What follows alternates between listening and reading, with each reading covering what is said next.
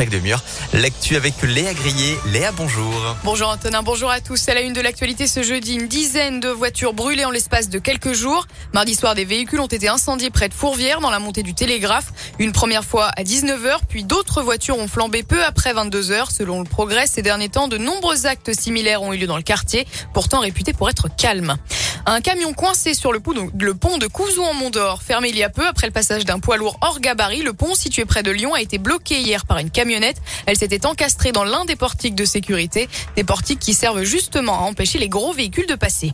Sur l'autoroute, la moindre seconde d'inattention peut être fatale. On vous en parlait hier sur Impact FM. Trois agents autoroutiers ont été fauchés par un conducteur hier matin en Isère.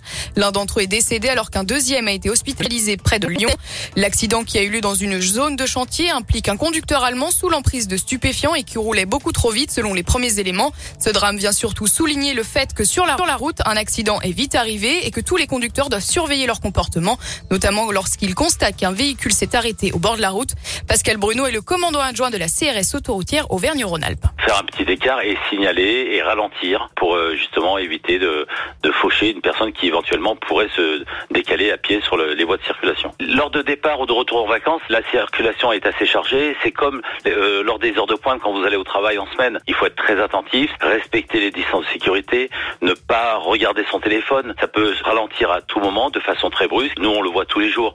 Des gens qui, pour gagner trois minutes, euh, roulent sur la bande d'arrêt d'urgence, euh, roulent sur des zébras. Euh, et c'est là qu'arrivent les, les plus grands drames, les plus grands, graves accidents.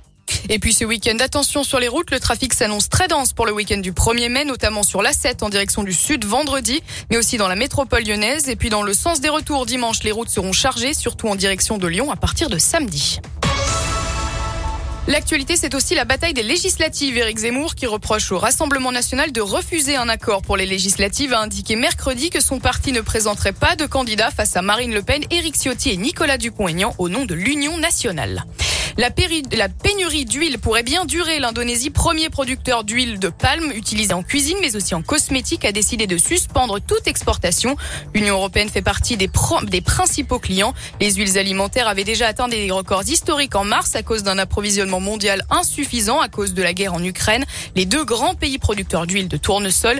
Les prix risquent donc d'augmenter. Les rayons de nos supermarchés, de nos supermarchés, pardon, pourraient bien rester vides encore un temps. Et un mot de sport pour terminer du foot en Ligue des Champions. Seconde demi-finale aller entre Liverpool et Villarreal. Score final 2-0 pour les Anglais. Le match retour, ce sera le 3 mai. Et en basket, l'Asvel féminin a été battu à Bourges pour le match retour. Score de 74 à 63. Les joueuses de Villeurbanne ne termineront que troisième de la saison régulière.